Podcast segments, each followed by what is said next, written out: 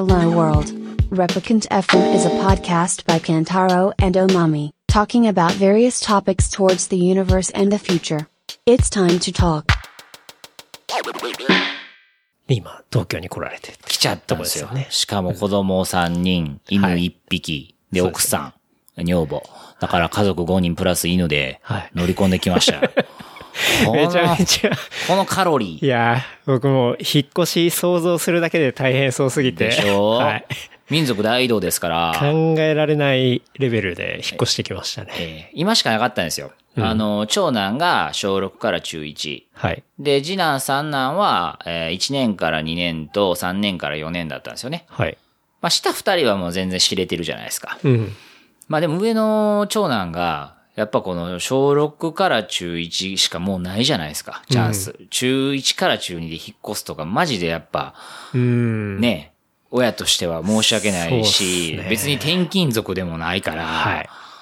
で、まあ何よりも、その、自分が決心した時に、うん。家族に、皆さん、お話がございますと。うん。まあうち土日あの鍋しか食わないで鍋食いながらね。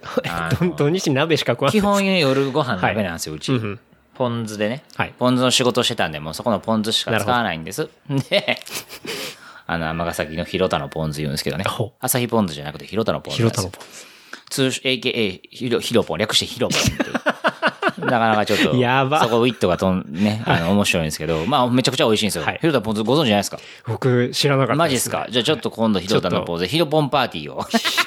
っていうことになるんですけど、これももう、ちょっとも持ちネタですわ。広田のポン酢、はいまた show note に貼らせていただくんで、チェックしましょう。チェックしてくださ。はいい。尼崎のやつなんですけど、でね、まあ、6年から中1しかもうないなあっていうのは分かってて、家族に、東京に引っ越そうと思います。東京に引っ越してもいいと思う人、ほはーいって言って全員 OK。え、マジで？つって。えほんまに？いいいいの？ってあ行く行く全然いい、全然いいみたいなう。想定としたらもうちょっと反対されるんじゃないかなぐらいの。そうーんってなると思ったんですよ。うん寂しいみたいな。はいやだみたいな。あ、全然いいっつって。うんパーク多いしって。いうのも僕の子たちはスケートボードを3人やるんですね。そうですよね。はいスケートボードもう本当にスケートボーイズ3兄弟みたいな。そうです。もう全員ボーイズですもんねそう、完全にスケートボーイズで、僕自身がその中学校3年間スケートしていて、まあ、高校大学は本当にもうたまに遊び程度でしたけど、はいやってたんですよ。うん。で、それこそ本当にあのー、健太郎さんと出会った頃ピスト乗って、こう、忘れてた感情を思い出してたんですよね。はあ、はあは。あ、で、あの頃実は僕たちいろいろあって、その、ラップもおざなりになってた頃で、うんうん。まあ、久しぶりにこのちょっとヒリヒリする、うん。まあ、よく言われてたあの最後のストリートカルチャーそうですね。の話はい。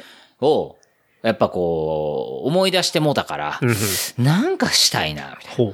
で、ちょうど私がその時30ぐらいだったんで、うんうんあの、ちょっと超えてきたりもしてうん、体も動かさなあかんと。はいはいで、その頃がちょうど長男が小1になるくらいやって、うん男の子は、やっぱりお父さんが得意なことをやった方がええっていう話もなんかの本で読んだんですよ。なるほど。でもでもそれって本当理にかなってて、パパが得意なことを教えてあげた方が子供は絶対にええわけで、そうですよね。説得力もありますし、ね。説得力ある。うんお。父さんできるやん、はいお父さんうまいやん。うん。お父さん昔やってたやん、みたいな。はい。で、実際問題、スケートボード俺できるやんって思い出して、うんでちょうど周りもちょこちょこやり始めてて、おう、そうやってなってスケボーを始めたんですよね。なるほど。で、えー、子供に見せて、うん。で、子供にその、まずは、あの、乗る楽しみを味わわせようと思って、ペニーとかあげて、あ当時まだね、あの、全然日本に入ってきてなかったんですよ。うんうんインポートで。あ。うん。か、あの、店で買って、うんで、それ渡して、で、スケボーってな、ロケットになれんねんで、とかっていう、口説き文句で。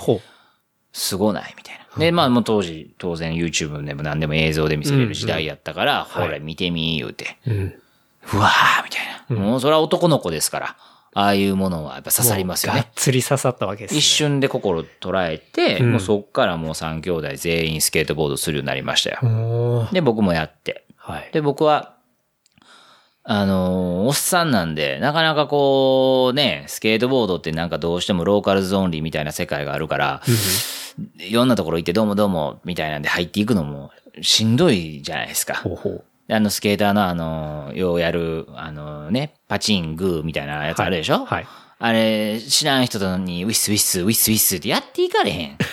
で、こっちもやっぱもうずっとらそういうヒップホップ畑とかで生きてきたから、その若い小僧のストリートのやつにそんなもう舐められんのもかなんし、うん。っていうのがあったから、はい。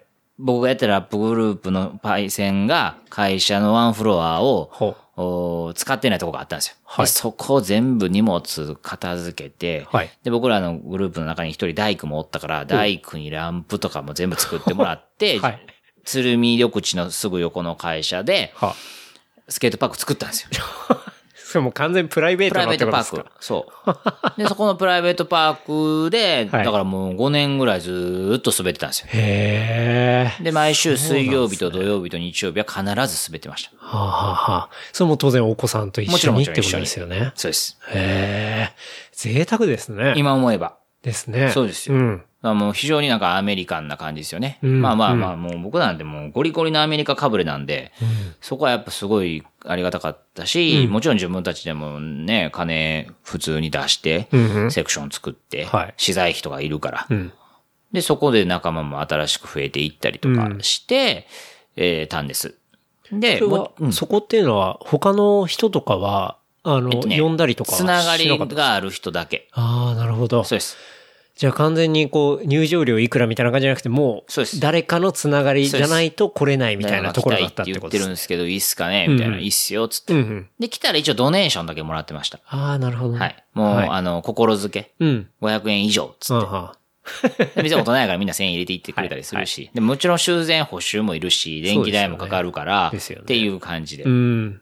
いいシステムですね。まあ、あのー今でもあるし、この間お帰省した時も子供たちも行ってるしあのーそのパイセンは本当にもうね、僕の兄貴分なんで、今でもやりとりはもう別に毎日のように取ってるんですけど、はい。ありますよ。なるほど。うんいや、そこでじゃあ、こう、奥さんといろいろやられて。そうそうそうそう、やってってことでね、うん。で、当然僕、アメリカかぶれで、で、まあそこそこちょっとだけ、あの、まともな生活できるようになったんで、あの、ハワイへ行ったり、うん LA 行ったりした時、毎回こう子供たちのデッキも持ってうん。行くんですよ。で僕ハワイ行ったら、海一回ぐらいしか入らんと、スケートパークばっか回るんですよ。へえ、そうなんですね。そうなんですよ。んで、そんなことしたりとか、はい LA でもスケートボードのパーク回ったりとかばっかりしてたから、子供たちもやっぱりちょっとこう感覚は、あのーどこでも同じことできるみたいなのがちょっとあったんかもしれないですね。うんうん。で、東京には妹がいてたので、妹に会いにとか、普通に東京遊びにとかで、で、その時はやっぱ板持って、望み乗って、はい。ってやってたんですよ。はいで、東京のスケートパークも行ったら2、3箇所回ってとかっていうことをしてて、で、その中で、どこが良かった？みたいなはい。考えたり、で、あと犬がおるから、ドッグランがないといけないなとかっていうのも考えたりした、しました。で、職場が表参道なんで、うんまあやっぱ、ね、もうこの40前にして37とかなって僕もう1時間半の通勤とかもう無理やから、今までも大阪もずーっとドアドア20分とかで通勤やったんで、僕大阪行った時だって会社まで歩いて帰ってましたから。いい最高じゃないですか。やっぱそのね、通勤時間に関する感覚ってやっぱすごく重要だから、うんそうっすよね30分ぐらいで行けるとこじゃないと無理やな。はいってなった時に、やっぱ駒沢公園やったんですよ。うんうん。で、駒沢の周辺で家探しが始まったんですけど、うん。あの、大阪の人はね、はい。さすがにね、その、小頭がとか、うん田園調布がとか、はい疲労がとかの事情はまあ、ちょっとは耳にしてますよ。はい。東京の家賃高いっていう知ってるから。でもね、その駒沢公園の近くのあの辺が、そんな高いとかやっぱ知らんかったんですよ。なるほど。うんうん。あの、深沢に住んでるんですけど、深沢なんか聞いたこともなかったし。うんうん。で、まあ、あとはその桜新町とか洋画とかの辺もこう、ターゲットになってくるから、めちゃくちゃ探してたんですけど、引っ越し難民になりかけて。うん。マジでね、えー、2017年の年末から2018年年明けの1月にかけて始めたんですけど、まずまあリストアップして。で、はいこっちの知り合いの知り合いの不動産屋さんがいらっしゃったんで、その人にこういろいろ聞いてもらって、リスト投げてもらって、物件情報投げてもらって、で、僕が出張のタイミングで見、内覧してとか、うんうん。で、なんやったら一緒に奥さんと行って、はい。内覧してとか、はい。っていうことをしてたんですけど、あの、東京の1月2月の物件の取り合いって、うんもうほんまにすごくて、え、すごいねですよ。はビビい。りました。はいだから、内覧せんと決めると言うて。そうですね。あの、僕も、まあ今の家の前の家は、はい。すごいいい感じのところだったんで、はい内覧しないでや、それこそ決めました。はい。あの、もう、不動産屋のあの情報を見て、ね、スで、ーモーとかのやつそうってことでしょ？内覧するっていうか、何月に空きますっていう情報を、要は不動産屋に教えてもらって、じゃあ、ここでってもう決めるみたいな。だからもう内覧とかはうん、もう入居日に初めて見て、らしいすね。大丈夫大丈夫、イメージ通りみたいな。らしいね。そういう感じで決めるっていうのが結構、東京のこの、本当に、なんていうんですかね、人がいっぱいいるところの不動産屋のこう、普決め方っていうか、はい。そういう感じはあります知らね。んから、うん。マジで？みたいな。はい。あのー今日解禁された情報で、はい。今日一人目の内覧です、みたいな。うん、うん。オッケーみたいな。ここめっちゃいい、はいアクセスもいいし、ここだったらみたいな。うん。女房と言ってたんで。はい。じゃあ、ここでつって。夜、今日あの一発目に見たとこお願いしますって言ったら、すいません、15分前に申し込みがとか、はぁみたいなうん。え、どういうこと？どういうこと？みたいな。はい今日僕内覧で、今日この後も内覧の予定ない言うてましたよ。みたいな。あの、数も見ても決められたみたいで、みたいな。うん。とか。でも、数、数も見てって、もう本当に単純な、いわゆる一般的なスペックだけ見ても、決める申し込んじゃったってことですよね。そうです。そうです。で僕らやっぱ家族いてるから、はい。学校のこととかもあるし、そうですよね。そうなんですよ。そんなぽいぽいまあ決めら簡単にんないぞ決められなって話ですよねいから。うんで、まあ、それはまあ、ようよう考えたらね、その出張にかまして内覧入れるとかっていう方が、やっぱ、珍しいらしくて。うん。そりゃそうですよね。福岡からも、北海道から沖縄からも東京には人来るわけで、はい。そういう人たちがわざわざ内覧のために来るわけもなくて、うん、うん。でおいおい気づいていくんですけど、うん。で、たまたま、その、今のお家が、はい。ポーンって出たんですよ。ずーっとそんな情報なかったのに。ほで、ずーっとお願いしてた不動産屋の人に、えーここお願いしますって言ったら、もうここは専属のところしかない、無理なんで、ここ電話してくださいって言われて、なるほどで、そこ電話したら、まあ、うまいことハマって、う。は家具、家具付きのね、あの戸建ての借家。があったんですよ。ほうだから今の感覚は、あれですわ。エアビーに長期で住ん住んでるみたいな感じ。ああ、なるほど。確かに、その感覚近いかもしれないですね。うんその感じ家具ありますしね。そうなんですよ。うん。新たにだから冷蔵庫も洗濯機も買わんでよかったんで、そこの出費を抑えられました。それはすごいいいですよね。だって、もともと住んでた家は残してるんで。ですし。そうなんですよ、ん。ラッキーでした。ダブルになっちゃいますからね。そうなんですよ。ただ僕、だから今はダブル家賃ですからね。ああ、マジっすか？大阪の方はローン、はい。ちょっとだけ残ってるんで、それ払って、東京の家賃払って、で、まあ僕、その大阪の残ってる家は、エアビーで回すつもりやったんですけど、はい新法制定されて、いろいろちょっとめんどくさなってもて、あ、はい。今、それで試行錯誤してます。もうちょっとでし承認番号取れそうですけど。あ、そっか、そうですよね。あの、6月から Airbnb は、はいえー民泊の新法がそうです。施行されて、そうそっか、それで回すつもりだったんですね。で、僕、大阪出張絶対月1回2回はあるから、帰はいった時は泊まりたいし、うんうんで、ボンクレ、正月は帰るから、い住まなあかんので、その賃貸に出すわけにもいかず。なるほど。そっかそう。ある程度、こう、短期貸しだったら OK だけど、長期的にずっといられたら自分も困るわけってことですね。だから Airb が完璧にあったんですけど、はい。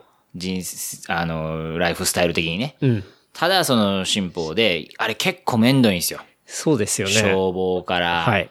何やかんやで、設備投資もしなあかんので。そうですよね。あの、申請とあとは、まあ、非常灯とかもつけないといけないですしこう、うん、まあ、旅館業法よりはちょっと緩いですけど、なかなかこう、素人がそれを取るにはうんうん、お金もかかるそうし、時間もかかるしそう、ハードルが高いですよね。あ、確かあれでしょ？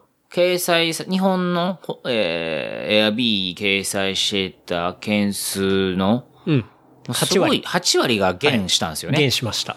はい。もう、何が観光大国日本だよ、バカ野郎っていう。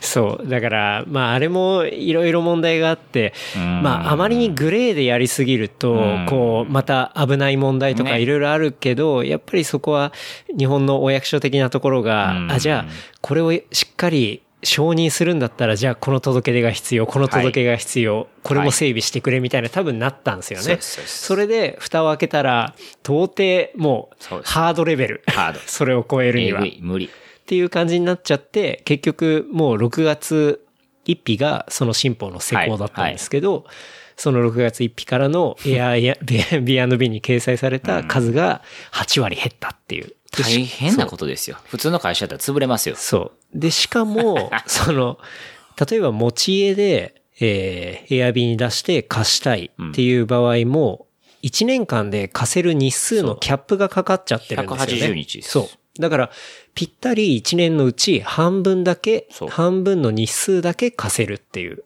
まあそういう新法なんですよね。そうです。だから、そう。まあ、本当に、ゆとりのあるうん資産家の人とか、うん。あともうバリバリの不動産事業者とかはい、以外はうん、できひんですね。ですよね。うん例えば、投資用で Airbnb で貸す用に投資用で買った人とかは、もう多分今あっという間に回収できなくなってるそうですよそうですよなんでかっていうと、え1年間の中で半分の日数しか稼げないからっていう。。そんなアホな、はい。そう。だから総量が減ったらうん、価格を上げればいいかもしれないですけど、うんでも結局それで価格を上げてしまったら、うんホテルより。上がっちゃったらもう意味がないんで、何のこっちゃ分からへんっていう。政府どっち行きたいの？みたいな。もう本末転倒ですよ話なんね。ですけどね。大阪なんてもうそもそもホテル足りてないのに。いや、東京も足りてないですから、ね。まあもちろんそうですよねん。だから、まあ、変な感じですよ。アパホテルがね、な7万円とかたまになってたりとかするじゃないですか。しますね。それがだから、本当にだからこっちの、そのスーパー有名企業の人が謎に東大阪のホテルしか空いてなくて、とか、うん。が起こってるのに。そうですよね。そうですよ。それやのにもう、じゃあね、フォリナーの方たちが、外国の方たちがどどうすんだみたいな。うん。それはありますよね。うんでも、一応それは超えられそうな感じなんですか？大丈夫です。設備投資もあそれは良かったです、ちょっとして。うん。そう。なんとかかんとか。まあでもなかなかフルで、まあでも、あれか、フルでやれないけど、まあそこそこ、まあないよりは全然マシですもんね。そうです。だからその月々の。払いの、うんがトントンになるだけで僕はいいんで。そうそうそうそうそうそう。確かにそうです。だから、まあ、女房に、まあ、ちょっとそこはお仕事してもらおうかな、みたいな話で。なるほど。はい。結構今っぽい話ですね、これは。うん、そうですね。うんまあでも、その家はありつつ、まあ今、まあ無事、家も決まり、マザーっに着地し。ていうことですよね。そうです。じゃあ、環境的には、スケートボーイズ3兄弟にもはい嬉しい環境ですよね。バリバリで。近くにパークありで、ますし、ね。やっぱり大阪の子たちだったんで、うんこう、ちょっと不安やったんですよね。やっぱそのスケートパークっていうのは、はいさっきの話じゃないですけど、結構ローカル性があるので、うんはいやっぱこう、ローカルズオンリーみたいな。うんうん。で、やっぱり僕がそのスケートパークを作ったきっかけにあるように、うんえー、こう縄張り的なね、はい。のがあるから、うんうん。溶け込めるかなーってちょっとだけ不安を抱えてたんですよ。なるほど。抱いてたんですよ。はい。まあ、それはもう、引っ越して翌日に一緒にパーク行って、うん10分で終わりましてね。おあのー杞憂だったって話ですねそうなんですよ。行って、さあ、滑ろうかって。はいあそこ10時オープンなんですよ。9時50分くらい着いて。はい。でまあ、同世代の子がパーって集まり出して。うん。そしたらもうすぐに、えー、ど、普段どこで滑ってんの？ほうほみんないい顔だよね。う。はあ、昨日大阪から引っ越してきて、みたいな長男が。えー、本当にそうなんだ。ねえねえみんな、つって。おあーってやってくれて。うんなんか大阪から昨日引っ越してきたみたいだよ。しかも3人兄弟なんだって、みたいな。ちょ、うんうん面白くない？みたいな。で、もう、あ、いけた、と思って。はい。で、もう、ほったらかして。うーん。まあ翌日から、もう、みんな友達。いやー、もう本当にスケートボード最高ですねっていうすことですね。うんで、やっぱお兄ちゃん、長男も次男も、まあ三男も、まあやっぱそこそこできるから、うんうんもうその、ど初心、ど初心者とかじゃないし、うんうんまあ長男に関してはまあまあうまいんで、はい同世代の中では。うんだからもうすぐに、なんだよ、超うまいじゃんみたいな。へめっちゃかっこいいじゃんみたいなになって。ー。うん。でも翌日から子供たち、あと言葉の問題もすごい気にしてたんですよ。あー、確かに。からかわれるんちゃうか。言葉問題ありますね。うん僕は逆だったんですよ。はいはいはいはい。東京から、こっちから、ん。えっ、と、向こうに行って、う最初の1年間めちゃめちゃ苦労しましたからね。うん。あの、何言ってるかは、あんま理解できないわかんないってやつでしょ。はい。本当にわかんなくて、で、普通に例えば、あの、会社の居酒、はい。えっ、と、会社の飲み会とかで、居酒屋で話してて、普通に今までのトーンで話をするんですけど、まあ、オチがないとか、なんかそういう話をすごいされたりとか言われて、こう、困りますよもう困るっていう、何が正解かわかんなくなっちゃったりして、でも、中途半端にしかも、はい。その言葉を喋ったりすると、うん。違うって言われるし、言われますね。あもう、これは、俺はここでは生きていけないかもっていうのが 最初の1年間ありましたけどね。でも、うん、そう。でも、まあ自転車とか、はいまあそれこそその、えっ、と、お子さんのスケートボードかもしれないですけど、そういうところでいろんな仲間ができたら、まあそんなのは関係なくなって、すごい楽しくなったんで、それはすごい、わかりますあ自転車とも出会えてよかったなって思いますけど、なんかね多分そのなんか逆パターンなのかそうです、もしれないですね。そうです、そうです。うん。だからやっぱその髪型と江戸の話は本当に、こっから、あの、その話もしなあかんな思ってるんですけど、うん。まあ子供たちは、あの、秒でアジャストしたんですよね。はい、はい。二日目か三日目ぐらいから、もうすでに、あの、友達と喋ってる時は、うんそうなんだよね、何々じゃんになってて。ほほほ適応力、すごいですね。やっぱ子供耳いいから、はあ、はあは早いんですよ。あ、なるほど。僕らに聞こえへん音の音域聞こえるじゃないですか、子供って。うんうんうんそう言いますよね。うんだから早かったです。うんで、まだ言ってもまだ大阪弁喋って10年やそこらやから、はい。スッといけたんです。よ僕みたいにもう染みついてる人間は、もう一生治らへんし、はい。あのーまあ、僕は、その、しんすけさん、鶴瓶さん、さんまさんのおかげで、大阪弁、関西弁っていうもの自体が、あのーなんていうんですかね。まあ、市民権得てるんで、うんうん。唯一許されるみたいな方言みたいなところがちょっとあるじゃないですか。はい。で、本来それはビジネスシーンではよろしくないのかもしれないんですけど、うんどうしようもないんで、うん。丁寧には喋りますけど、はい。あのーまあ、治らないっすよね。治るっていうか、もう、それが自分の言葉っていうことだからってことですよね。そうなんですよ。んで、これは僕ちょっと僕、僕俺物申したいというか、なんか変やなと思うんですけど、うんその、首都圏で育った人がね、うん。えーいわゆる東京弁、うん。標準語と言わないですよね。東京弁。を喋るっていうのはう、ん至極当たり前だし、はい。なんですけど、うんその、ど地方から来た人が、うんその思いっきり東京弁喋って、はい。で、大阪弁、すごいち強烈ですよね、とか、え、大阪弁なまってんじゃん、とかって言ってくるあの感じ。はい。で、聞いたら、うん僕は別にその、県とか土地をディスってるんじゃなくて、聞いたら、残念ながら富山出身なんだよね、とか、ほえ、言っても新潟なんだけどね、はいとかっていう、あの感じに関しては、ほんまにもう、ええにせよ、と思って。う。なるほどね。いや、それわかるんですよ。はいうん必死なって、はい鉛直して、うん東京弁喋ってるから、うんお前はなお、なんで直せへん、なんで直さないんだよ、っていうことだと思うんですけど、うん。いや、ちゃうで、と。その、それが田舎もんやって思ってる自己を卑下する根性が一番田舎もんやねんで、と。うんうん。うんうん。で、僕も別に大阪が一番ええとか思ってへんし、関西、大阪みたいな、え、大阪 VS 東京みたいな、勝負にもならへんことに対して、あのー、躍起になる気も全くないんですよね。はい。東京と大阪って、もう東京の人からしたら大阪なんか行ったことないし、もう知らん、知んないよっていう世界も結構あるじゃないですか。そうですね。実は全然行ったことない人も多いでしょいますし、そう。向こうの地名とかやっぱ行っても全然わかんなかったですし。ですよね。そう。だ梅田難波しか知らないですよね。そうですね。だから、そもそも小さい時から育ってきて、まあ、なんていうんですかね、周りにいないんで、そう、だから、そう、向こう行って初めて知ったりとかすることでしょ？だったり、ああいうカルチャーだったりとか、お笑いのことだったりとかっていうのは、普通のこっちの人からすると、はい。そうなんですよね。わかんないことなんですよね、単純に。でしょ？うん。でも大阪の人は、うんやっぱ東京に対して異常にこう執着してるというか、対抗心みたいなのをやっぱ持ってて、うん。まあこれがこう、大阪のいなたいとこなんですよね。うん。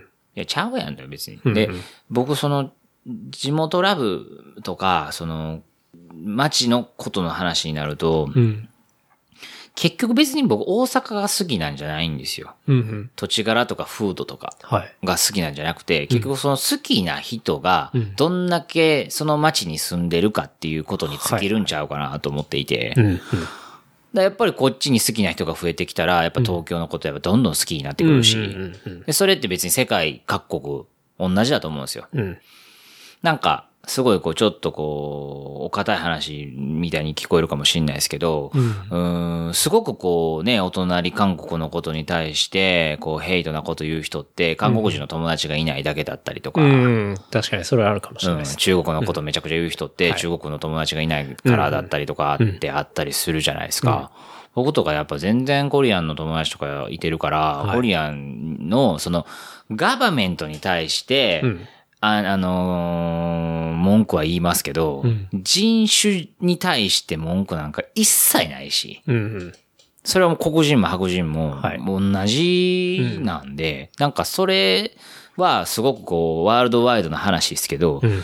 なんかその髪型と江戸のこの感じは、ちょっとこう、僕まだこっち来て4ヶ月ですけど、はいえー自分的にも課題であり、結構こう、研究してます。うん。なるほど。大阪やから言うて、全みんながみんう、うどんと吉本と、あの、ヤクザしかおらんみたいなイメージやっぱあるから、あ、こっちの人がってことですよね。そうそうそうそうそういや、それは、うん。極端に言ってますけどね。そうっすいや、でも、実際それに近いところあるかもしれないですね。なんでかっていうと、はい。テレビで見るうん。大阪っていうのが誇張されすぎてるんですよ。うん。やっぱり。ですね。こう、まあ、お笑いの部分と、あとは、南の帝王的な部分うん。とうん、ですね。なんか、そういう、エッジが立ちすぎてて、ね。実際に大阪に行ったら、そんなんないしっていうようなデフォルメされた大阪っていうのが、やっぱりメディアを通してうん、こう、広く伝わってるんで、そのマインドなんだって僕も大阪行く前そのマインドでしたもん。やっぱそうですよね。だし、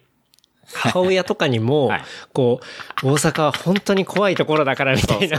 それな、はい。それな、はい。うん、そうですよ。話を受けて、本当に気をつけなさいよって言われて行って、で、まあ結果ものすごい友達も増えて、はいはいで、すごい面白いところだなって言って、まあ今戻ってきてこっちいるっていうだけなんで。だから第二のね、そこう、ふるさとじゃないけど、そうですね。まあ青春時代を結構過ごしたところだったりはするんで。そうそう。だからほんまにヤクザと吉本と商売人しかおらへんと思われてるから。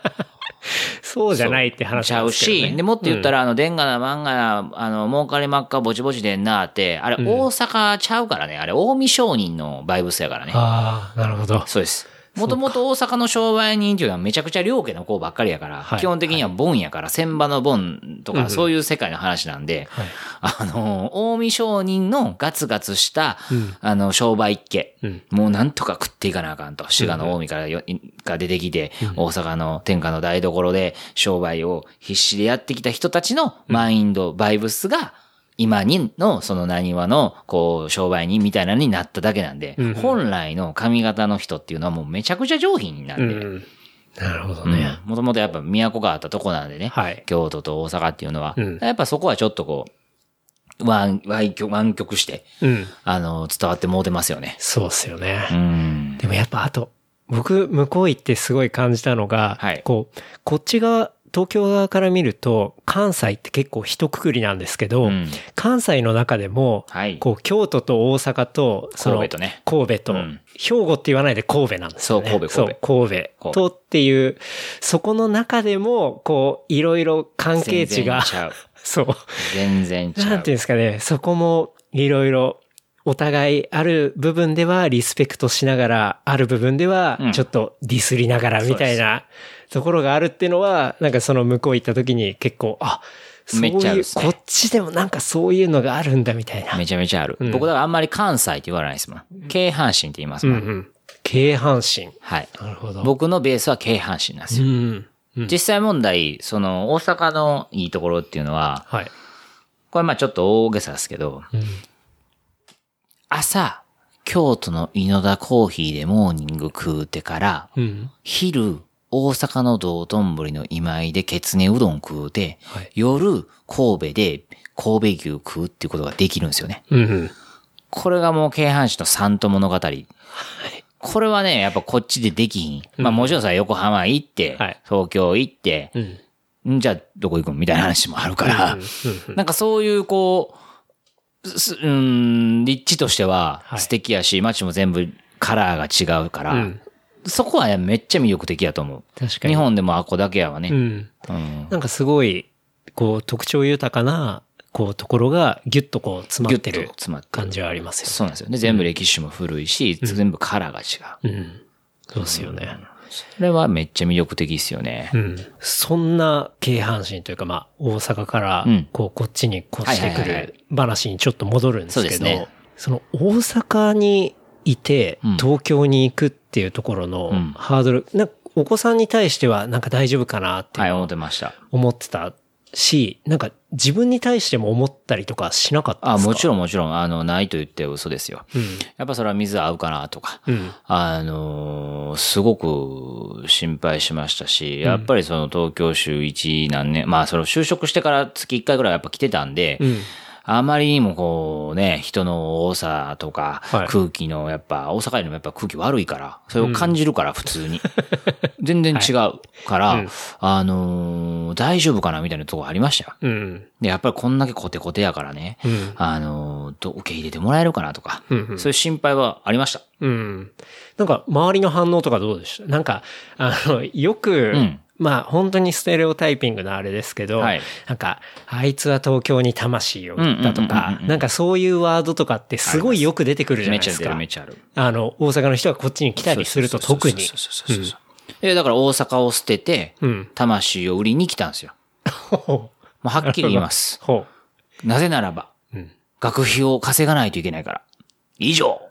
daddy ですからね。そうです。もうこれだけですよ。もうその夢も何も見てないですよ。うんうん。もうただひたすら make money するためだけに来たんですよ。なるほど。それ、そういうとこでしょ。うん。うん。と思ってます。明確。明確明確。うん。別にその、あの、東京嫌いでもないし、うん。ううんん。東京好きやし、うん。同じ日本やし、ん別に電車2時間で着くのに、ん何もそんな違いないし、こっちの方が稼げると思ったから来ただけ。なるほどね。でもそれってね、僕ね、やっぱりこう、就職した時に、唯一、最初で最後の僕上司一人だけその、リンゴさんの旦那以外でおるんですけど、その人に言われたのが、お前もう24やろ、つって、はい、つって、あんな、って、お前、その、レコ社の仕事で、あの、ポスター貼って、そうやって成績上げたのはめっちゃええことやけどな、って。お前の年でもうな、電白のやつはな、何億の仕事やってんねんぞ、って。もっと言ったらな、あの、商社のやつとかやったらな、地球の裏側まで行ってな、何十億何百億の国家プロジェクトみたいな仕事もやってる24、5のやつはもうおるからな、言って、それだけ意識しとけよって言われたことあって、ほう。まあ目から鱗というか、うん。ハッとさせられるというか。ほんまの話じゃないですか。うん。で、そこの時に、大阪って人口流出率、沖縄の次ぐらいに高いんですよ、確か。あ、そうなんですね。うん。地場の人も多いんだけど、出ていく人もめっちゃ多いんですよ。うんそれなんでか言うたら、結局カンカン同率出た人って、みんな東京の会社就職するからなんですよね。うーん。なるほどね。で、もっと言ったら、高校受験、じゃあ大学受験の時に最初から6大学狙ってうん、行ってる子も山ほどおるわけですよね。だから18で、6大目指して、受かって、ちゃんとこっちの企業就職してるはい36歳には、逆立ちしても語れへんから、だから、あのー腹、腹のくくりはめっちゃじゅ、めちゃくちゃしんどかったっすよ。うん。うん。そこ意識してたから。はい。なるほど。そいつらには語れへんし、もっと言ったら、ここ、こっち来て、まあ、だんだん分かっ、だんだん分かってきたっていうか、そういう付き合い増えてきたんですけど、はいマジで港区生まれの港区育ちっていてるじゃないですか。いますね。でしょ？普通にいます。普通に、その、猿学小学校か卒ですとか、はい。いるじゃないですか。います、いあいます。つらにはマジで語れへんわ。リアル F4 おるから。もう、え、あの人の息子で、あの見た目で、あの仕事で、あの感じ？みたいな。普通にいてるじゃないですか。いますね。うん。あれはやっぱりね、大阪の人間からしたらね、はいやっぱまあ指加えて回すよね。うーん。はぁ、はぁってなりますよ。うん。悲しいから。うん。うん。うん。うん。ほんまに。僕の家の隣のね、おっさんもおもろくてね、はい。家の前でちょっとスケボーとかしてたらピャーってできたんですよ。はで、まあ、エリアが、まあ、ええ家が多いエリアなんで、その人もあの、BM が2台にアルファードが1台で3台いらんでしょみたいな感じなんですけど、なんですよ。で、見た目も結構いかつくて、うん。ちょっと怖いな、この人とか思ってて。はいでも挨拶はちゃんと言ってたから、うんうん一応、どうも、みたいな言ってくれてくださってて。で、スケボーしてたら、あれ、スケートするの？みたいな。ほ T19 の、はいあのーラあのータンクトップ着てはって、ああ、あ、でも、ドゥリアに着てらっしゃいますもんね、みたいな。はいや、俺サーファーなんだけどさ、つって、俺とかさ、実家が赤坂でさ、はあ原宿のあの一番最初のスケートのあの時にもスケートやっててさ、なんとかくんとかなんとかくんとかと、もう同世代だからさ、もう今はもうサーフィンばっかだからさ、見てよ、ナンバープレートも 全部7373なみなみなんだよね、みたいな。やべえ、みたいな。う。やばいっすね。実へ家ー赤坂って何？みたいな話になってくるわけですよ、もうはいこっちからしたら。うん。だからそういうのには正直参ってます。うん。ぶっちゃけね。うん。まあ、そういう人もいますけど、でも案外普通じゃないですか。と言いますと、その、み、あの、み見た目とか人格とかの話そう、ですか？そうです、そうです。なんかね、僕は、うん多分僕の引き寄せが、そういうのなんですよ。あのーこれあんまり、だから、これ多分その、オンエア的には NG なんですけど、ほんまにあの、この息子とかね、ちゃんとおるんですけどね、はい。ちゃんとかマジでやばいっすよ。ああ、なるほどね。ひどい。はあ。もう、え、もう、お前あかんて、みたいな。うん。とか、えーっと、はい。息子とか。あ マジエグいっすよ。僕だからあの、ワンオーク行くから、はいワンオークの VIP に僕ら行くんで、そこで知り合う連中が大体そんなんなんですよ。あ、ああ、なるほどね。リアル F4。なるほど。やばい。金もあるわ、家はええわ。見た目もええわ。はい学はあるわ、英語は喋れるわ、みたいな。うん。そういうやつにはもうどうしようもないなと思いながらうん。生きてますけどね。で、結局だから僕のその東京での生きていき方って、はい。いろいろ考えたんですけど、うんアホやねんから、もうアホなりにアホでやっていくしかないなと。うんまあ、アホを前面に出していこうと思って、もう何も、あの、今までとやり方変えずにうん生きてます。うん。いいっすね。でも、なんかもう、それしかできひんしね。うん。そう。でもそれって最初に話していただいたはい。ブートのその CD を売ってるとかもうそういうとこから、はい。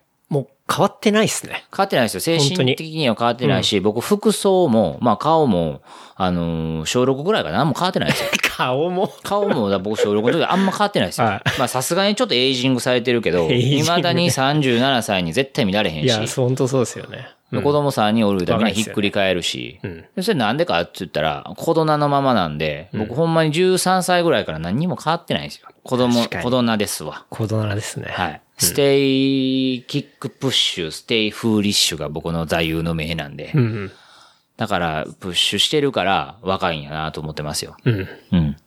いいっすね。あとはね、大事な、あのー僕要素があれですよ。あのー風呂ですね。そうですね。丸優さんといえば、そうですねあの、インスタグラムのはい。プロフィールにもはい書かれてますけど、はいこう、ニューヨーカー、プロデューサー、プロデューサーですね。風呂はい。ですよね。はい、そうなんですよ。しかも、ミーツのそのニューヨーカーっていうはい。コーナそうですね、連載。ー。うん。はい、紙面をやってまして、あのー僕、丸湯の、えー、丸湯の湯は、お湯の湯なんですけど、丸湯っていうふうに、まあ、うん名前を変えたんですけど、はい。もともとずっとカタカナとかだったんですけどね。うん。私はもともとめっちゃ最初の方に言ったんですけど、あの、ニュータウン育ちだったので、はい。その銭湯とかうんには、そんなにこう、幼い頃から通ってたっていう環境ではなかったんですが、はい。結構ね、女系の家族だったので、うんこう、女性5名と僕1人みたいなのが多かったんですよ。うん。母親、妹、おば、おばのいいとこが女の子、はいで、おばあちゃん、母方のおばあちゃん、で、僕みたいな。うん。で、こう、どっか遊びに行くのが多かったんですよね。うん。で、女の人って結構お風呂好きだから、うん。まあ今で言うスーパー銭湯みたいなのが、はいはいまあちらほら周りにあったので、お風呂行こうかって言ってお風呂連れて行かれたりとかうんして、ほなねーって言ってこう別れるわけじゃないですか。はい。で、小学生の男の子一人で、で女の人で風呂長いから、うん。待たされるのも嫌だから、僕も一人で結構風呂小学校の頃から1時間2時間入れる子やったんですよね。うんうんうんで、そんなんもあって、風呂自体はずっと好きやったんですよ。はい。で、女房と結婚して、女房の住んでた町が大阪の旭区の千林っていう、はい非常にコテコテの下町ダウンタウンなんですよ。おで、大英創業の地とかだったり、はいはい。えー、千林商店街というのは未だに日本一長いうん。商店街、はい。一本として長いうんうん。商店街としてまあ有名なとこで、うん。あのーすごくこう人情味が溢れるとこで、はい。で、当然そこはですね、大学もあるし、下町の長屋とか文化住宅とかも残ってたのでうん、結構銭湯のほう。カルチャーが。おうだったんですねすね。しかもその大阪市内有数の、うんえー素晴らしい銭湯が1、2個あって、ほで、私が、初めてこう、実家から出て女房と暮らし始めたマンションというかアパートが、う。うん。えーその、市内でも、まあまあ、指折りの新徳温泉というえー21世紀の公衆浴場と歌っている、う銭湯だったんですよ。ほで、そこがもう歩いて15秒で着くう。うん。とこだったんですね。めちゃめちゃ近い。そうなんですよ。はい。で、それがですね、まあ、きっかけで、うん。去年が僕250回ぐらいうん。風呂行ってるんですよ。250回。はい。ほぼ毎日レベルですね。です、週 5? 週5。週 5? はい、じゃあ休館日みたいな感じで、あえて行かない日とかも作ってたんですけど。はい。行かない方を決めるぐらいのレベルってことですね。今日はやめとこう。はい。ついつい行っちゃったりもするんですけど。うんうんで、まあ1日2回とか行く、はしご風呂もするし、はい。みたいな、まあわけのわからん生活をしていて、うんで、風呂って、その1000円以下、うんなんだったら500円ぐらいで、そうですね1時間2時間たっぷり楽しめるっていうのと、あと僕、お冷え性男子なんで、もう行かざるを得ないみたいな部分もあって、うんうんまあ、行きまくってたんですよ。はい。で、まあ、風呂に行き出してから本当に何もかもが調子良くなって、ほで、どうもですね、その、風呂に行ってる人たちはユニークだし、すごくこう自分のこう、ライフスタイルをこう、うまく、うー形成しているな、みたいなことに気づき始め。で、あと、その、サウナーさんう。うん。とかはい。が、こう、ざわざわ言い出したんで、はい。あれですよね、もう本当に田中克樹の茶道茶道はいとか。がわらわらなり出して、はいこれは面白いなと、うんちょっとムーブメントにもなってきてるなと。うん。で、僕もともとその関西のメディアとかを扱ってたので、はい。えー、L マガジン社という、そうですね。京阪神 L マガジン社という、あの、大阪にある出版社があるんですが、はい。でそこが出している関西のリージョナル誌で、ミーツっていう歴史のある、はい。えータウン誌ですよね。そうですね。はい。街情報誌僕もあっちに行って、初めてこう触れ合った雑誌だったんですよね。はい。あれってまあなんすかね、こっちで言うところのその団中的なところもあるし、東京カレンダーのもうちょっとこう、うーん大衆版みたいなところもあるし、もうちょいカジュアル版みたいなそうですねすね。もあるし、ちょっとこうポパイ的なうんうん要素もあるし、そう。なんかいろんな切り口がありますよね。迷子迷子。そう、すごく雑多で面白くて、うんえー街のすごいこう、ローカルな街にスポット急にやったりとかするはいはい面白い雑誌があって、うん僕も未だに愛読してるんですけど、うんで、そこの副編集長も、あの、仲良くしていて、うん。じゃあ風呂おもろないと。うん。おもろいっす、みたいな。おもろいよね、みたいな。はい。じゃあちょっと僕企画書正式に書くから、うんうんあのー連載やりましょうよ、みたいなことになって、うんうんえー早4年。おもう、もう4年ですか？経ったんですよ。あ今月が41人目から42人目なんですけど、はい迷子ですね、えーまあニューヨーカー。あはい。その入浴っていうものはサウナだけではないとう。ん。当然ですね、まあ温冷浴ですね。はい。サウナ水風呂、熱い水風呂っていう、まあ最近のそのサウナ的なアプローチの風呂好きも山ほどいますけど、うんぬる湯しか入らないとかおいう人もやっぱおるんですよ。うんうん。いろいろスタイルがあるってスことですねタイルがあると。で、さらにそういう人たちは意外とこうクリエイティビティであったりとか、クオリティオブライフを満喫してるみたいなのをはあは紹介したいなはあ。と思って、うん。そういう企画書をあげたんですね。うん。で、ちょうどその頃、えー冒頭にもあった、あのーチャリンコメーカーをやったり、はい。あのー家電製品を売ったりしている、はい。あのーおけび。はい。おけが、おけが美しいと書いて、おけびさんという僕のですね、はい。まあ師匠がいてるんですけども、そうですね。自はい転車的に言うと、まあ、いわゆるシクロックの、シクロック、フラットワンの、はい。はい、OKB でござい OKB さん。が、えー、温泉名はオケビ、おけびです。もう今、もうおけびしか言ってないですけど、今、おけびとしか、おけびさん。で、おけびさんと、はいえー、元、モーティブの、はい牧田康平さんという、うんうん実はあの、東京の人の方が知ってるっていう。ですね。だと思います。マジであの、康平くんと友達って言ったら、マジっすかっていうファッションの子とかやっぱ多いから、うん。うん僕よりちょっと下の子とか、やっぱ裏原全盛期の人とかからしたらもう神様みたいな存在ですよね。はい。まあ、モーティブってそれはもう後にも先にもシュープリームで、あのー唯一置いてたドメスティックブランドの、まあ、ディレクターであった牧田康平さんはい。が大阪に帰ってきて、ザ・ユニオンという、まあ、ブランドをやられてるんですがで、で、おけさんと康平さんが、こう、つるみ出して、当然、その、牧田さんも、おおけびさんも、自分で物を作れる人たちなんで、はいで、彼らもおお風呂マニアで、お風呂ジャンキーで、うんで、そこでこう入浴ライフっていう、今日も持ってきてるんですけどこのバッグとかをこう作り始めてたんですよ。ニューヨークライフ。ニューヨークライフ。まあ、ニューヨークとニューヨークをかけてる、非常にダジャレでありながら、結構実はこれ本質的なところがあって、うんうん。僕たちの世代って、ニューヨークヤンキースのキャップ被るのって、ニューヨークに行ってなかったら許されなかったんですよ。おー、なるほど。パイセンから、はい。お前ニューヨーク行ったこともないのに何ヤンキースの帽子被ってんねん、みたいな。こと言われて育ってたから、はいはい。なんかこう、なんでしょうね、風呂に行って、行きまくってるからこそこう生まれてきたこう面白い話で、うん。で、このリアルってことですよね。リアルっていうことですね。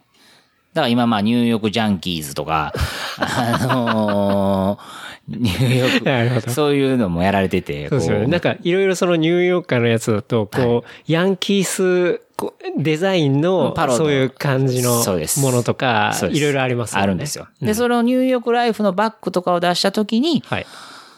いろいろその連連載のタイトルを悩んでたんですよ。うん。僕はそのサウナっていうものに対してちょっと疑問を抱いてるので、サウナじゃないなと、茶道じゃないなと、なんやろな、戦闘ウォーカーもちゃうしな、あニューヨーカーや、はい。と思って、うん。あの、今でも忘れないですよ。あの、牧田さんとオケビさんを、あの、お鍋屋さんに呼びつけて、はい。お横お越しいただいて、うん私、あの、このような企画書を書いておりますと。うんうん。ミーツで始めるつもりですと。はい。で、タイトルを月刊ニューヨーカーにさせてくださいと。うんもうこれはもうニューヨークライフのあそこから来てますと。うんお願いします。はい。お、わかった。ほな、ちょっとその話は風呂でしょうかってなって、飯食ってから風呂もう一回行って、もう一回プレゼンさせられるっていう。まあ厳しいんですよ。風呂で。風呂、お前この話も飯食いながらそういう話しちゃうやろって言われて。違いますよね風呂行く。ぞつって風呂でもう一回話をして、ええよって言って、まあ、めっちゃええやん、それめっちゃおもろいやん、つって、なんなんそれみたいななって、ほいで、一発目のニューヨーカーがもちろん OKB やったんですよ。はい。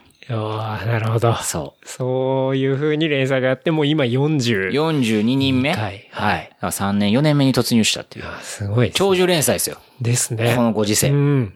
確かに。で、あえて、そのネットにはずっと掲載してこなかったんですよ。やっぱその有料の情報っていうのを僕はやっぱ信じてるし、はい。こう、紙をめくってうん、1ページめくって、目を留めて読むっていうことに文化が宿ると思ってるから、はい。風呂ってやっぱり文化なんで、うん。やっぱ入浴っていうのはもう日本人は本当にお風呂クレイジーな、うん。お風呂が好きすぎる世界でもと、特有の人種ですよね人種なんですよね。確かに、そう思います。まあもう言い続けたらほんまにあのーなんでしょうね。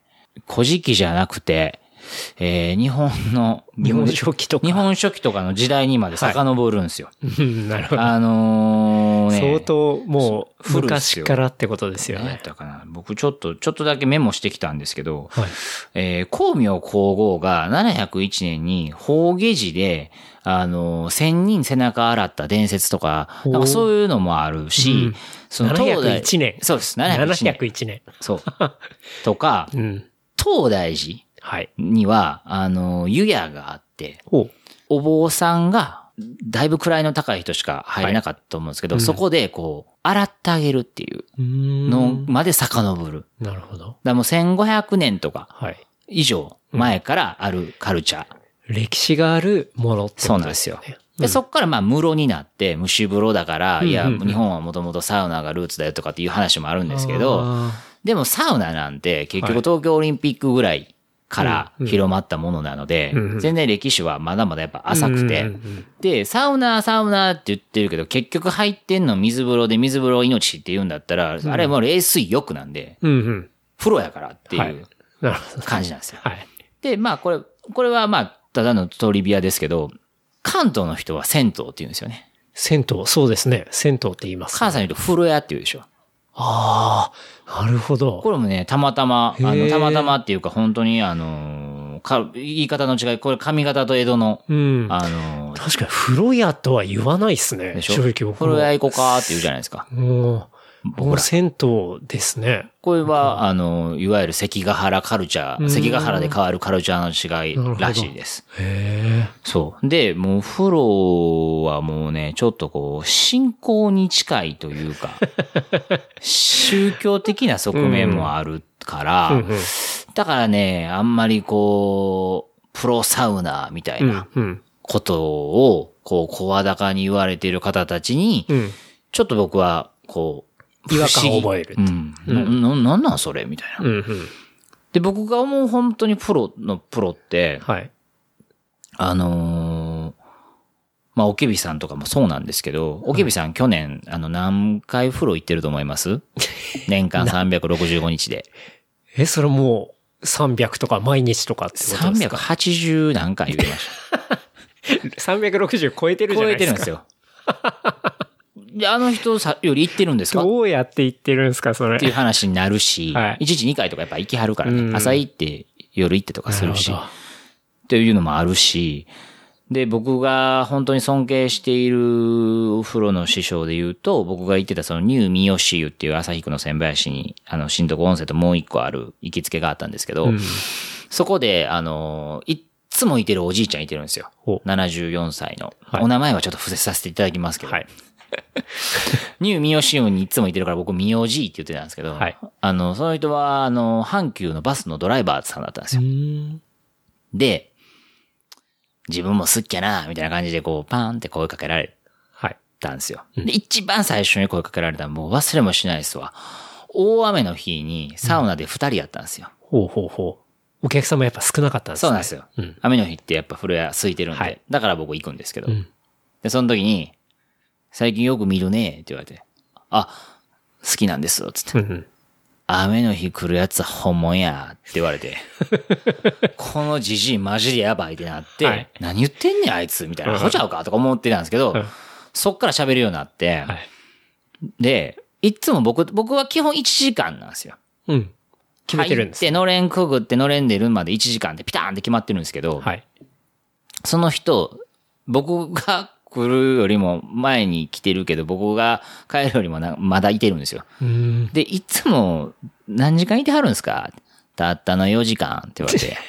あマジっですか？つって。え、な4時から来て8時ですか？はい。せやつって。はい。え、毎日っすよね？うん365日。ですよね？え、何年やってはるんですか？たったの30年って言われて。あ、この人30年間毎日4時間入ってるんやと思って、はいはいもうそっから僕はもう、もうこの幻ちゃうかなと思い出して。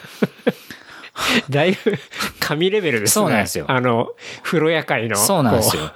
風呂界のもう神やなとう。思って。ですね。うん。で、たまたま先輩がやっぱりその三好湯に行ってて、はあ、まるちゃんも三好行くんや。あ、行ってますよ。つって。うん。あっこにおるおじいちゃんわかる？みたいな。うんあー、はいはいはいはい。あれってほんまにおるんかな？みたいな話が出るぐらいいますよ。おるっす。すごいですね。すごいっす。まあほんまにそういう人がおるから、うん。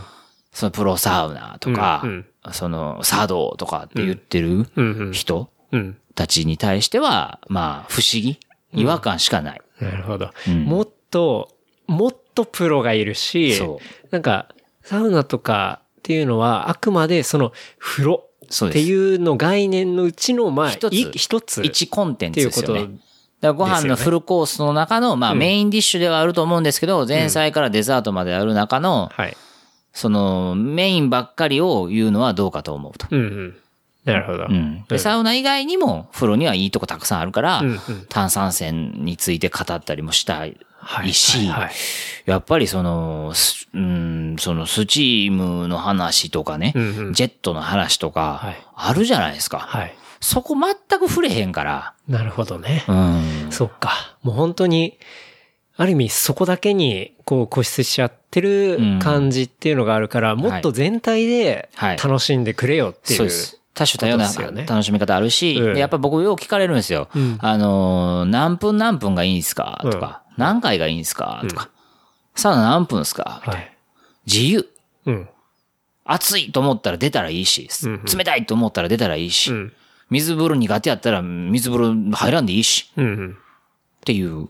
なるほど。うんうんなんかそこはね、すごく、どんどん言っていきたいですよね。うん。もっと自由だし、もっと視野を広げてほしいし、うん。そこだけになんかフォーカスするレベルのもんじゃなくて、もっとでかい、そうそうそういいもんなんだっていうことですよね。そうです。うん。あともう一個、もう一個言いたいのは、その、家風呂は、あのもう缶オケなんで、あの、家風呂で満足はやっぱしてほしくないし、うん。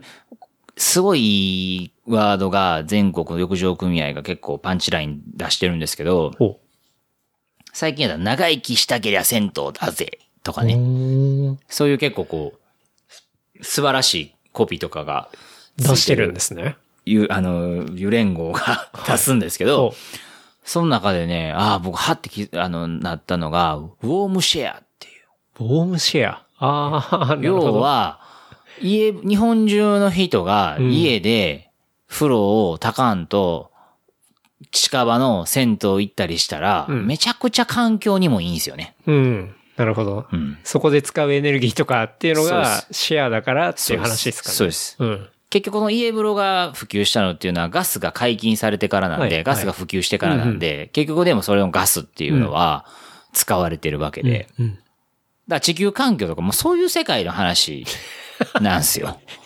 話がでかい。そうなんですよ。で、これもう本気で思ってるし、うん。そうそうそうそうそうそうあそう。面白いそうですねそうそう。あだから、そこまで考えたこと僕はなかったですね。その入り口として僕はそのミーツ氏の月刊ニューヨーカーはもうずっと続けてるし、東京に出てからもその副編集長と一緒に次こんな人がいいんじゃないですか、うんこんな人はどうですか、はい。あそこのお湯やばいらしいですよ、うん。とか、そういう話を。面白いですね。してますえそのニューヨーカーの連載で行くのはやっぱり基本的には関西のそういうそうです、京阪神。京阪神のえー銭湯もああの、温浴浴施設全般ですね。うんだからサウナ屋さんもあるし、はい健康、ランド系もあるし街の銭湯もあるし、スーパー銭湯もあるっうん。ていうとこです。いや、それちょっとちゃんとその第一回のオケビから見たいっすね。OKB はね、あのーやっぱり言ってることがおかしかったですよ。必ず質問するのが、あなたにとっての入浴とは？ほっていう質問う。があるんですよ。はい。OKB は、みそぎ。みそぎ。はい。汚れを落とすっていう。はあ、なるほどね。いろんななんか、ダブルミーニング、トリプルミーニングな感じ。深いよ。ありますね。深い。うん。だからやっぱ銭湯を廃れば人情を廃るっていう非常に有名な詩があるんですけど、はい。それって本当にそうで、うんうん。僕子供たちも当然風呂屋にしょっちゅう連れて行ってるから、うちの子供たちそこらのサウナよりも、あの、プロなんですけど、まあここでプロっていうのもおかしいかもしれないけど、まあまあ立派なんですけど、はい。あのー公衆浴場っていうのは、えー当然まあ最近騒がれてるその入れ墨タトゥー問題。うんうんははい関係ないんですよね。うん公衆だから、もう墨だらけでも入れるし、うん何人でも入れる。はい。で、その、銭湯に行ったことがない、スーパー銭湯にしか行ったことがない子供っていうのは、要は、その、プロの人、本職の人かどうかっていうのもう、ん。わからないわけじゃないですか。わかんないですね。で、今の本職の人ってうん、ザッツな格好もしてないし、うん別にめっちゃ普通の人が、実は脱いだら全身後ろに、あの、千、千、千手観音いましたとかって普通にあることじゃないですか。そうですね。でもそれが社会じゃないですか。うん。だから、そういう学びもやっぱ当然あって、うん。うん。その、誰にでもフラットに正しい接し方をしなかったら、うん。痛い目に遭うよっていうのも、そういうところでやっぱ学べるし、やっぱ社会勉強的なところも。めちゃくちゃあると思いますよ。あん。なに怖そうだけど、うん。めっちゃくちゃ優しいとか、もうやっぱあるわけで、僕、その新徳温泉で、本当に涙が出るようなエピソードいくつもあるんですけど、はいやっぱりその、全身炭だらけの、すごい、あの、ゴミ屋さんのおじさんいてたんですけど、その人は僕と会ったら、僕が子供連れてたら、絶対にアイスクリームかジュースをおごってくれるんですよ。へえ。勝手に。勝手に。僕が出る前にもうアイス食ってるんですよ、子供。ええあれどうしたんつってあ、あの、なんだかさ、もらいました。ちゃんとお前礼言うたから、まあもちろん、つって。で、大きにありがとうございます。ええやん、ええやん、言うて。うんうん。頑張ってんな、兄ちゃん、みたいな。ありがとうございます、みたいな。うん。で、その人とサウナで喋ってて、その人に仕事を依頼することもあったしね。うん。あの、それこそスケートパークの、はい。あの、廃棄物をその人に廃棄していただいたりとか、っていうことも生まれるんですよ。うん。いや、リアルで。そうですね。そう、これほんまにリアル。うんでもそれはサウナでない、あの、サウナーさんはそういうことないから、うん。それは文化かと。うん。それなんか流行りとか、うんマネタイズとかじゃないみたいな。はい。使わんといてみたいななるほどね。感じうんはすごくあるかはいら。なんとなく分かってきましたね。うんそこなんですよ。だからそれはもちろんね、テントサウナとかも最高に面白いと思うし、そのサウナイベントとか、はいなんか、東京の方がやっぱ銭湯のイベントとか多くて、ね。ダンスフロアとか、はい。めっちゃ面白いなと思うし、あの、あれで風呂入れへんかったらファックだけど、うん。ちゃんと最後に風呂入ったりするし、はい。あんなんやっぱすごく素敵だなと思うし、うん。その、銭湯を守りたいとか、うーん、そういう感覚ではないんですけど、その風呂文化っていうものが、その1000年以上前からあるこの国において、こう、真摯に向き合って、うん。うん。自分も楽しんではい、広めていくっていうことの重要性を説いていくのが、うんそういう表に立つ人間の大切なことかなと。なるほど。もちろん入り口作りとしてはうん、めっちゃいいと思うんですよ。うん。うん。茶道とかって。ですよね。うんキャッチーで分かりやすキャッチでわかりやすいし、熱い、冷たいで気持ちよくなるっていうのはうん。当たり前の話なんで。うん。うん。ただなんかその、整ったみたいなはい、ばっかりじゃないから、温まったでいいし。綺麗なったでええし、っはい。ていうところがね、なんかまだこう言ってへんからうん。う、ん。いよいよ、あのー月間ニューヨーカーもですね、ちょっとウェブで公開していくことにしました。いいっすね。はい。うん。そうそれ、いつからですか？これはね、あの、ちゃんとシーズンインのはい11月頃から、シーズンイン。はいシーズンインは11月なんですね基本やっぱ、風呂屋会あのシーズンインは。スキー場と一緒です。あ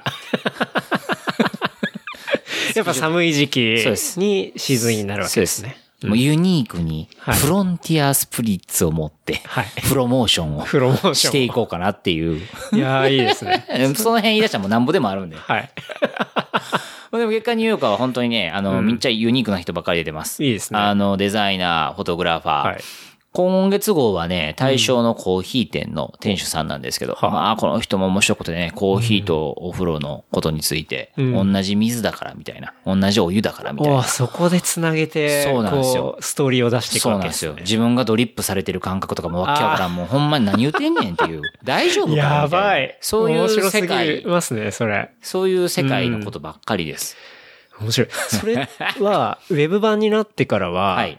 それでも、京阪神いや、エリア限定なんですか？あのー東京のですからね、うんリアルニューヨーカー、はいプロ好きの人たちも、どんどんちょっと私もですね、あのー正直なこと言います。僕今、東京では、はいぶっちゃけ、週1、2回しか行けてないんですよ。うんうん。というのは、あのーよく、お風呂にってことですねそうです、そうです、風呂屋にね。うんあのー結構、上京して売れるまでは禁酒します、しました、みたいな小説家さんとか、はい。役者さんとか、うんまあ好きなものを立って、はい。挑む、夢に向かうみたいなうんってあるじゃないですか。はいそれにちょっと近いものがあって。ちょっと我慢してるんですよ。は。だからあんまりまだこっちで、あの、湯仲間が、うんうん。風呂友が風呂立ちが少なくて。風呂立ちが。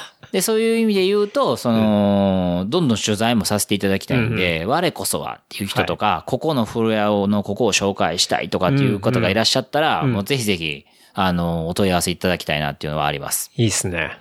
うん。なんか、そう、僕のこの家の近くにも結構いろんな銭湯はあって、はいはい。帝国湯っていう、まあなんかすごい名前、名前がすごいんですけどいいで、すね、いいですね。帝国湯っていう銭湯とかは、もう本当に明治の末に創業した、まあ本当にオールドスクールのがいいっすね。サウナとかないっす。だから、もう本当に湯船があって、うん。脱衣所あって以上みたいうん。なところなんです。けど、結構レンガ組で蔵前橋通りにあって割とかっこいいところがあったりとか、まあ、鶴の湯とかも戦前からあるようない。銭湯があったりとか、あとは、まあ、結構有名なライターのヨッピーさんとかが、あの、よく行ってる、ことぶき湯。はい上のことぶき湯とか、まあ、はい、すごい近くにあったりとヨッか、ピーさんとかだったら逆取材したいんですよ。うんうん。そうそうそうそ。そうう。あの人はリアルっすいいいと思いますね。だから、ことぶき湯とか、多分、ヨッピーさんつながりで、うんあの、映画とコラボして、はあはあはああはあの、富士山書いてあるところあるじゃないですか。あそこが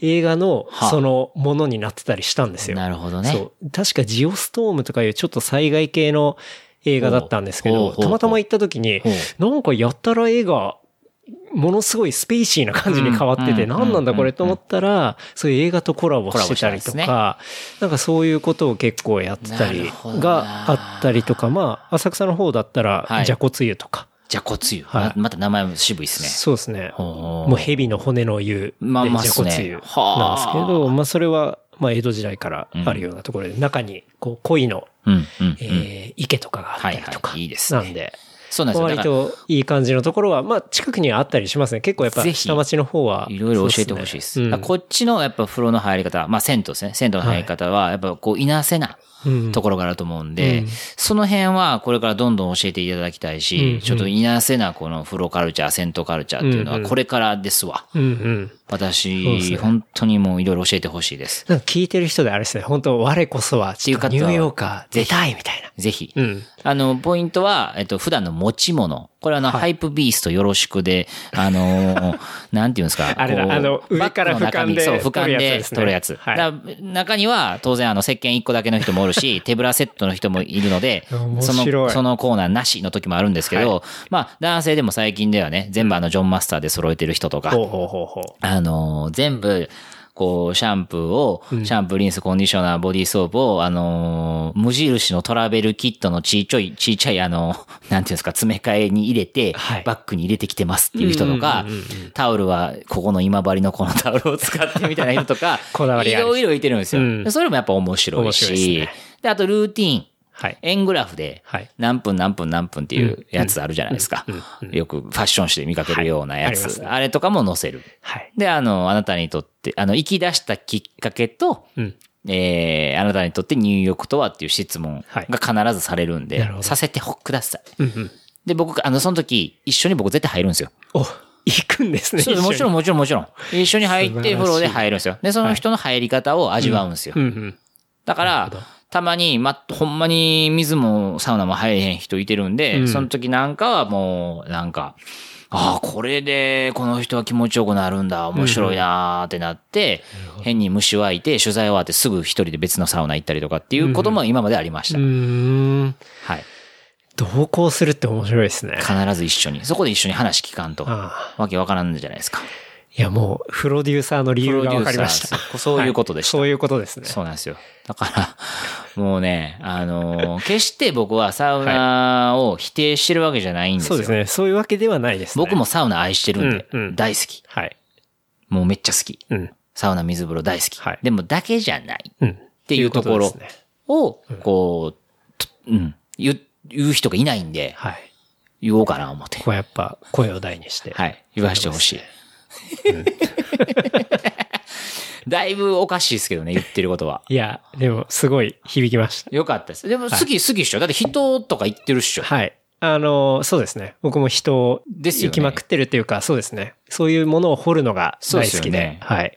ジャーニー系の風呂ですよね。はい。あの、実際お風呂の時間は、うん例えば15分なり20分だとしても、うんうんうんそこまで、そこの場所に行くまでうん、雪山歩いて3時間とか。なるほど。なるほど。もうそういうところとかなるほど。を、やっぱりその人クラブの仲間とうん行ったりとかします、ヒットフォークラブやってますよね。はいいはい。や、だからそういう意味では、健太郎さんも、マジであのー取材対象なんで、はい。ぜひ改めて、これはこ そうです今回と逆の立場、逆転しますけども、はいあの、いろいろ聞きたいし、持ち物とかどんなん持っていくんですかとかはい。やっぱ聞きたいし、その人なりの楽しみ方があると思うんで。そうですね。うん。やっぱなんかそういうちょっと隠れてるところとか結構面白くて、うん。まあなんかそれで一緒に行く仲間もすごい面白いメンバーなんで、うん。なんか繋がれたら面白いぜ。ひぜひそこはまた改めてはい。ご紹介いただけたらと思います。いやーありがとうございます。大体喋りましたかね？はい。ポイント。いやもうあっという間に時間が。時、間がやってきましたかね。そうですね。やってまいりましたが。結構そうですよね。フローの話して、インフルエンサーの話もしましたし、東西の話もしましたもんね。そうですね。そうですね。いや出ましたね。全部出ましたね。僕も言いたいこと全部言えたかな。言えたっす。ありがとうございます。言えたと思います。はい。ありがとうございます。楽しい時間でした。いやいや、ありがとうございま。やってますすね。まあまあ、本当に3時間ぐらい喋り倒してますね。はい。そうですね。まだまだ話は尽きないですし。いや、本当に尽きないですね。だから全然一回だけとかじゃなくて、ぜひまたなんか、こうゲストが回ってきたら、そうっすねはい。お呼びしたりとあか、の次は新しい話とかね。あれですね。あの、理容室の話とかしたいですね。理容室、あ、髪ですね。バーバーの話。はい。バーバー。僕も好きですからね。お好きっすよね。刈り上がってますもんね。はいこれもね、ちょっといろいろ言いたいことあるんで。うん。はい。また、ちょっとおぜひ、話をしましょう。これ置いときますわ、これは。はい。はい。わかりました。はい。じゃあちょっと、事務連絡だけさせていただきますね。ますはい。えー、番組の感想、フィードバックは、ハッシュタグレプリカント FM、またはメール、えー、レプリカント FM、アットマーク、gmail.com までいただけるとありがたいです。えー、また、話したトピックスをまとめた show note は、レプリカント .fm、レプリカント .fm までアクセスいただけると、まあ、今日話したトピック、本当にいっぱいいろいろあったんですけど、まあ、そこら辺っていうのを、こう、さらに深く、こう知ることもできたりするので、ぜひアクセスいただければと思います。はい。あと番組面白かったらですね、ぜひ仲のいいお友達にシェアいただけたらと思います。はい。っていう感じですかね。そこが大事ですよね。はい。無、不用意な、無用な拡散はいらないですからね。まあ、話してる内容も、この番組特に結構、あの、コアなんで。うん、怖い。なので、仲のいい友達にうん。お勧めいただけたら。共感できる人に、こんなこと言ってたよ、みたいな。そうですね。そこが一番面白いですから、そうですね。やっぱその温度感っていうのを、やっぱり聞いてる人の、そのコミュニティとか、うんなんかその温度感っていうのを大事にしたいなと思ってるんで。はい。はい。っていう感じですかね。ありがとうございます。なんか、言い残したことや、告知などありますか？一刻も早く、はい大阪の台風の、えー、復興、うん。そしてこの間今回のあの北海道と、はい。のね、うん。あのー復興はもう祈願して、はい。えー、わすは我が身と忘れずにうん。日々を謳歌することが何よりも大事かなというのは、まあ、全員に言えることかなとそうですね。わ思います。はい。かりました。はい。ありがとうございます。ありがとうございました。またお願いします。、マリュウさん、今回は、あっという間でした。はい。はい。ありがとうございます。またお願いします。ありがとうございます。